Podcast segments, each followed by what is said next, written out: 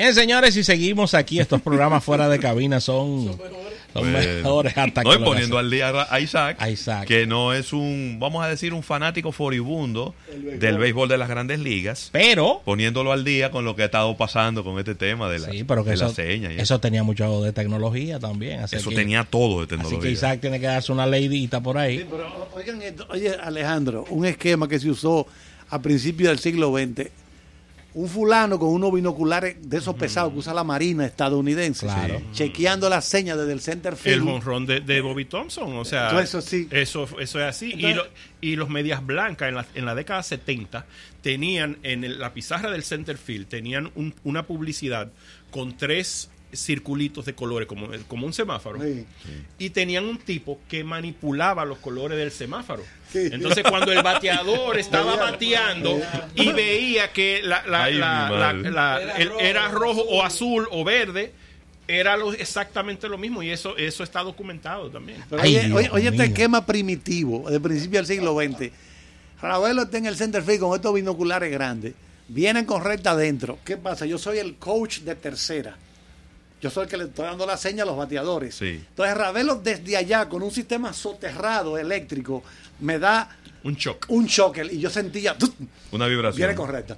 Entonces, dos fundazos.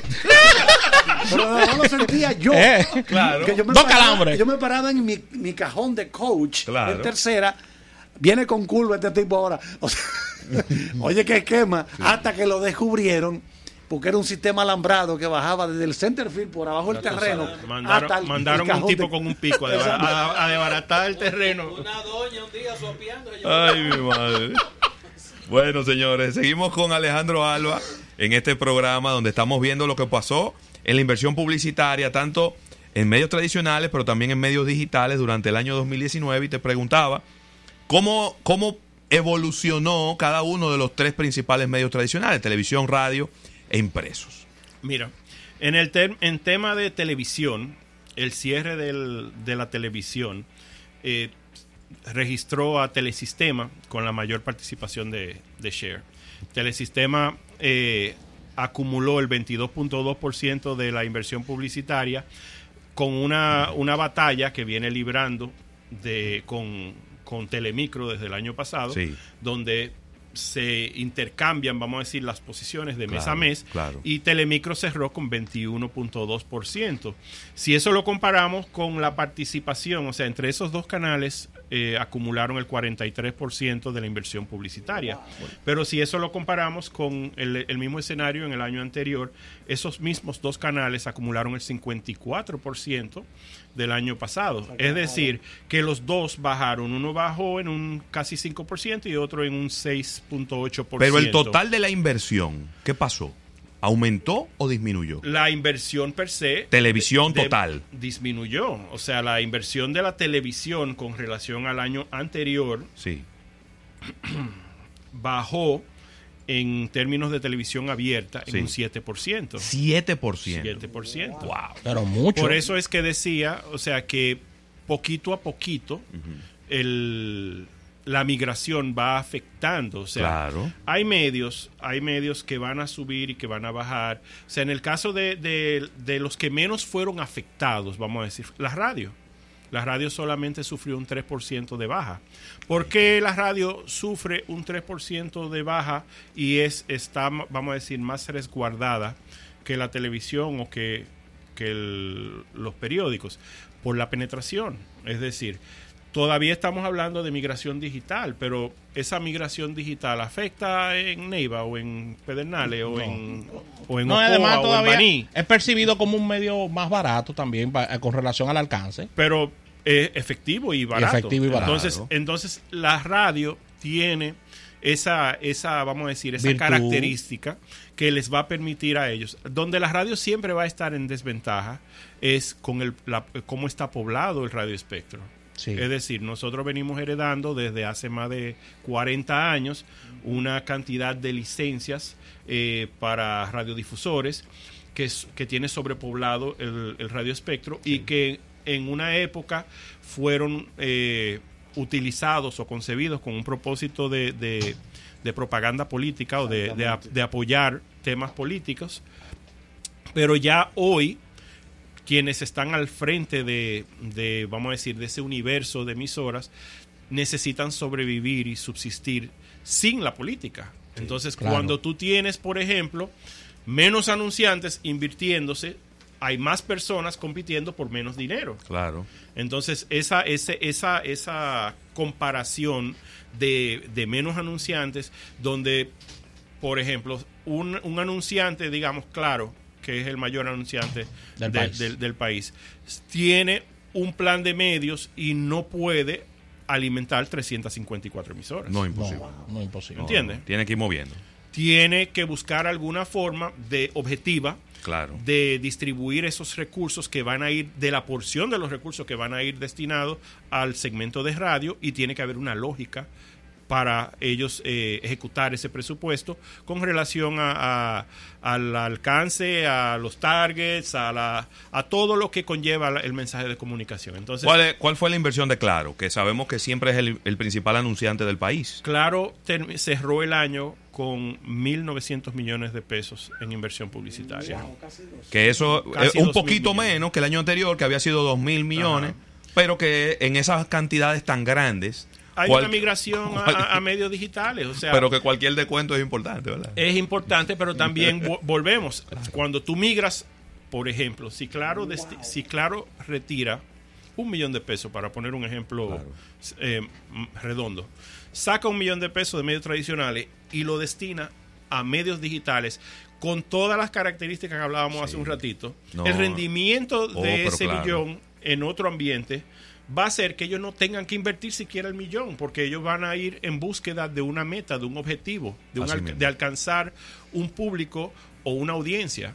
Entonces, ellos no necesariamente tienen que sacar el millón completo para lograr la, el- la audiencia meta que tienen y por eso pueden rendir el presupuesto y, y tener un, ser más eficiente con esa inversión. Bueno, Buenísimo. yo, yo, yo estoy sorprendido, señores.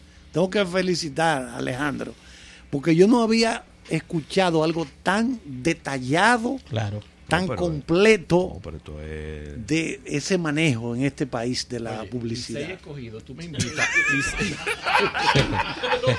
Es hoy mismo, ¿eh? Es hoy mismo, no hay que bajar. Todas las veces que, no hay- que juegue el Licey escogido, tú me invitas y, y sa- y hacemos esta misma dinámica. Claro, Sí, claro, con claro unas frióngolas. Mira, eh, entonces, hablando ya, en, eh, bueno, en televisión hablamos ya de Telesistema y Telemicro. Sí, en tercer lugar eh, se mantuvo Colorvisión, que estaba en tercer lugar, Ok. pero la participación de, de Colorvisión fue de 14.6 este año, eh, con relación al año pasado, que te, te voy a confirmar porque me, hiciste cambiar un poquito aquí. Bueno. Eh, pero igual, le sigue Antena Latina con 9.9, Telecentro so- se le sobrepuso a Teleantillas. O sea, Telecentro Claro. ocupó el, el 9%. Claro que hicieron un cambio de la parrilla programática muy importante Completo. a principio del año y lo- eso tiene que haber lo dado un resultado. preocupante, Lo preocupante es que Telecentro se le, se le sube a Teleantillas y Teleantillas queda desplazado con apenas el 6% de la participación Wow. de la parrilla. O sea, eso, eso es un número bastante importante. O sea, eh, la diferencia, que, que la brecha que, que le han ido sacando. No, y hay un versus ahí. Enlatados versus a programas De, eh, de- de producción de nacional. producción nacional ahí, entre Claro. el 2 y el 13. ¿Qué pasó con los periódicos, Alejandro? Eh, bueno, en la, la parte UHF, para cerrar la parte Sí. de televisión, tele, eh, cadena de noticias mantiene liderazgo en lo que es el- el- la parte de, de UHF con un 7% de la participación del mercado, que supera inclusive a ¿Qué, Teleantillas. qué pasó en sentido general con la televisión paga, la televisión cable? La televisión paga se mantiene. Nosotros en este año incorporamos a nuestra a nuestro servicio de monitoreo la captura de la televisión paga del proveedor Claro TV, que no lo teníamos en años anteriores porque eh, tú sabes que cuando los proveedores de televisión pagada se insertan en un mercado, tienen primero que hacer una base de suscriptores y luego que alcanzan un nivel pueden comenzar a negociar la participación con los canales panregionales para ellos vender publicidad localmente, o sea, sobreponer publicidad local en su sistema. Y este año que pasó fue el, eh, prácticamente el primer año completo ya de Claro TV y por eso incorporamos a Claro TV dentro del sistema de monitoreo. Entonces, no tengo aquí fresquecito la comparación canal a canal, porque nosotros en televisión pagada monitoreamos unos 60 canales entre Tricón, Aster y ahora Claro TV. Y hay que segmentar tanto la publicidad, nosotros monitoreamos tanto la publicidad panregional como la publicidad individual de cada uno de los proveedores locales y la segmentación, la segregación de eso eh, un poquito complejo y no dio Sí. tiempo preparar eso. No, para- chévere. Pero en sentido general se mantiene. Se mantiene. Él eh, ha sido, siempre ha sido de la más estable y de la que siempre tiene ciertos porcentajes de crecimiento. Claro. Pero igual hay que mirarlo con guantes blancos porque incluye también La publi- publicidad de ellos mismos. propio de ellos mismos. Claro. O sea, hay una cantidad de cosas ahí que hay Claro. que comenzar a segregar. Vámonos a los impresos y en los impresos podemos mirar que el pastel de este año en términos de medios impresos lo dominó el Diario Libre con un tres- 32.7% de, de la participación. Sin embargo, Listín Diario, que cerró en segundo lugar con 29.5, creció eh, en, un dos, en un casi un 2% de participación. Entonces El- tuvo un efecto positivo el cambio de formato, que fue este año. Eh, Tabloide. Este formato a tabloide tiene que haber tenido un efecto positivo ahí. Bueno, positivo desde el punto de vista de cómo se reparte. Lo que estamos mirando es el share, el, share of investment, el- Claro. cómo se repartió el pastel, pero no estamos mirando los números absolutos. O sea, en números absolutos no alcanzaron lo mismo que el año pasado. Vendieron menos, porque todos los periódicos vendieron menos. Ya. El listín, el diario libre. ¿Qué tanto menos? Cuando tú sumas toda la prensa, ¿qué tanto menos se vendió este año con relación al 2010? La prensa fue guardando relación con, con la tendencia que viene demostrándose desde varios años, es la que más sufre. La tendencia de la prensa impresa es de un 13% menos en Dios, términos de inversión. Pero hace, sí, hace varios años que nosotros sentados tenemos, aquí hemos- tenemos, que hacer, tenemos que hacer un resumen de la década después. de la década. Porque Pero fíjate la, una la cosa. publicidad impresa tiene que haber caído más de un 50%. Sí, sí, pero mira, la prensa, yo, yo siempre he dicho, la- los, por lo menos los proveedores de, de prensa nacional o de, de impresos locales vienen desde hace ya casi 10 años busca, reinventándose Claro. con diferentes cosas. Sí, sí, es sí, sí, decir, hace casi 10 años cuando se comenzó a asomar el tema de- del mundo digital y de la, y, la amenaza que veíamos de lejos, eh, los, medios digitales comenzaron a introducir combinaciones en, la parte de su comercialización. O sea, aparte de, de introducir cosas como rompediagramaciones, como encartes eh, eh, segmentados y distribución segmentada a nivel de, de lo que eran la- la- las impresiones y las tiradas. O sea, comenzaron ellos mismos a vender las impresiones de los, a los clientes de los propios encartes. O sea, ha buscado cómo man- tratar de sobrevivir. Ya en esta última etapa, desde hace varios años para acá, todos han migrado de una manera eh, agresiva a lo que son las redes digitales, las redes, las redes sociales y los medios digitales. Es decir, cuando tú monitoreas al diario libre, ahora tú lo tienes que monitorear en la versión impresa, en la versión de escritorio, en la versión móvil. O sea, tú tienes, ellos, ellos han comenzado a abrir un abanico y, y pongo el ejemplo del diario libre, pero es lo mismo para, para el listín, el grupo Corripio, los demás logran comenzar a introducirse con otras segmentaciones para compensar, vamos a decir, eh, lo que es que la estrategia comercial que ellos llevan para poder sobrevivir y para tener relevancia. Ellos tienen una ventaja, o sea, en, en el mundo digital, una de las cosas que tiene más impacto con relación a la captura de inversión publicitaria es contenido. Sí. Es decir, si tú buscas un influenciador, el, el influenciador que más seguidores tiene es el que tiene un contenido más interesante. Bueno, Sí. nadie tiene más contenido que los, los periódicos que tienen en sus filas una legión de ¿Tú periodistas. crees, Alejandro, que con el tiempo la versión papel de, de estos periódicos tiende a desaparecer? No lo creo. Yo Porque- creo que va a evolucionar a, a otras cosas, cosas suscriptor, eh, eh, No, no contenido más, más no lo creo más porque pesado. no no lo creo mira o sea esto mismo hablábamos de con los libros o sea cuánta gente tú, habe- ¿no? tú, tú- tú ves leyendo con Kindle hoy día Muy difícil. ya nadie lee con Kindle otra vez. O sea, eh, yo siempre he sido de los que me gusta manosear Papel. el papel, el libro. O sea, yo me entretengo cargando mi libro y leyendo mi libro. No, o sea, no te voy a decir que no he leído versiones digitales, Claro. descargables y todas las cosas, pero no, no te da la misma experiencia, no te da la misma sensación. En el caso de los periódicos, en Estados Unidos, que es nuestro referen- nuestra referencia, vamos a decir, que está más evolucionado, eh, existen las tiradas impresas y no parece que va a desaparecer el New York Times, ni el Washington Post, ni el Miami Herald. Ahí ni- ve que, que el, ahí vi hoy que el New York Times todavía mantiene 900 mil suscriptores papel. Y lo que han hecho esos medios, que todavía aquí no está, pero que eventualmente, o sea, ya cuántos años hace que existe el paywall. O sea, ahora mismo, el, el- en Estados Unidos, tú quieres ver el, el- el artículo del caso de los Medias Rojas que estábamos hablando, y tú vas a ver los pedacitos, porque la noticia la desarrolló un medio que los autores, o los investigadores, los periodistas, están detrás de un paywall. Suscríbete. Entonces, es más cómodo tener la suscripción aquí y tú puedes segmentar Claro. en, el, me- en el dispositivo el contenido que tú quieras. Pero el contenido es el contenido. Los medios, los medios El contenido es el rey. esos son los dueños del contenido. Entonces, lo que a ellos le toca es reinventar su modelo de negocios para conservar su relevancia, vamos a decir, desde el punto de vista comercial.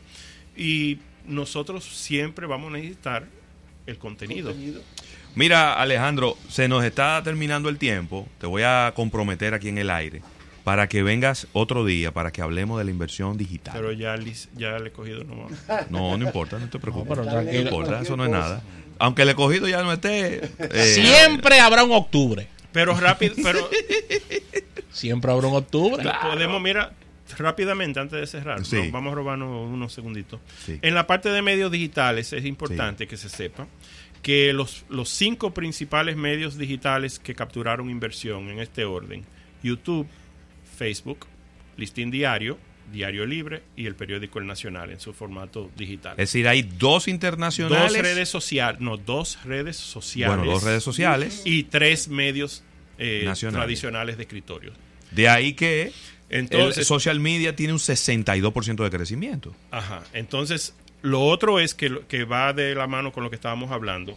Las principales categorías que, que capturan la inversión en este orden son 56% de la inversión en medios digitales se fue a eh, la categoría de noticias, o sea, medios Portales que, noticiosos, que, sí. prof- que promueven noticias, 25% temas de entretenimiento, 11% redes sociales y 3% deportes, que también es noticia, pero es especializada en, te- en tema deportivo.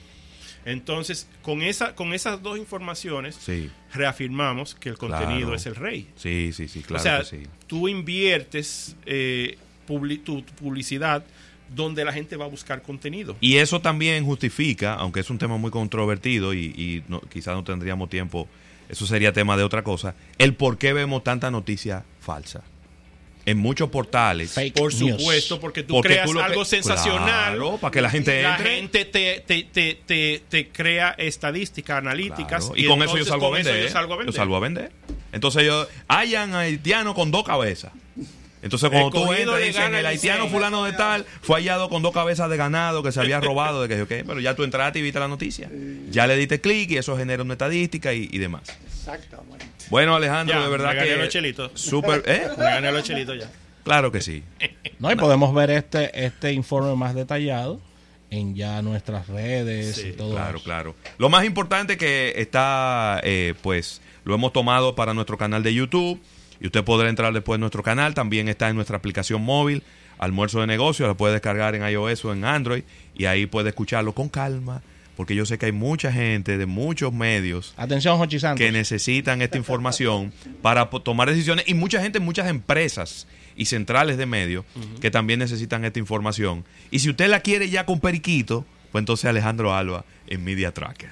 Excelente, gracias Alejandro. Vamos a una pequeña pausa comercial.